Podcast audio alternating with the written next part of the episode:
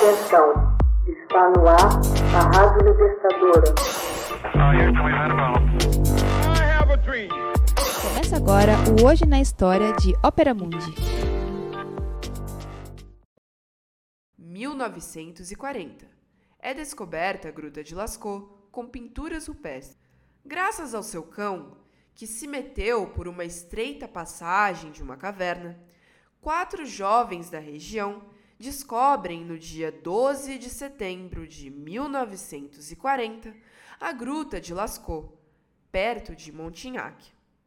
Estupefatos ao encontrar pinturas sobre uma parede rochosa, avisam seu professor Leon Laval. Alguns dias mais tarde, o historiador e arqueólogo Henri Prel, especialista em pré-história, após um estudo aprofundado, certificou cientificamente que se tratava de pinturas rupestres. As pinturas, datadas provavelmente de 15 a 17 mil anos, consistiam principalmente em representações de animais e atualmente são consideradas os mais exemplares da arte da era do Alto Paleolítico.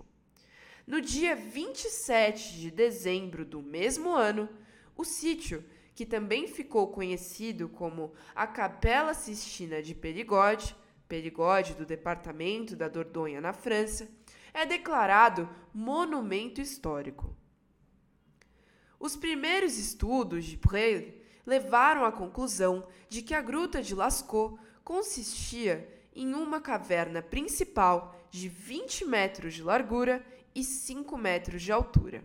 As paredes da caverna eram decoradas com cerca de 600 animais e símbolos, pintados e desenhados, e perto de 1.500 entalhes. As ilustrações retratam, com excelentes detalhes, numerosas espécies de animais, como cavalos, cervos, bovinos e felinos, que aparentavam ser criaturas míticas. Entre os desenhos, há apenas uma figura humana desenhada na gruta: um homem com cabeça de pássaro e o falo ereto.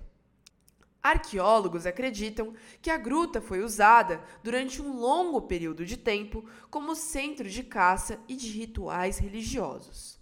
A Gruta de Lascaux foi aberta ao público em 1948, Porém, foi fechada em 1963 devido ao efeito que luzes artificiais haviam provocado nas ilustrações, comprometendo as cores vivas das pinturas e contribuindo para a aparição de algas sobre algumas delas.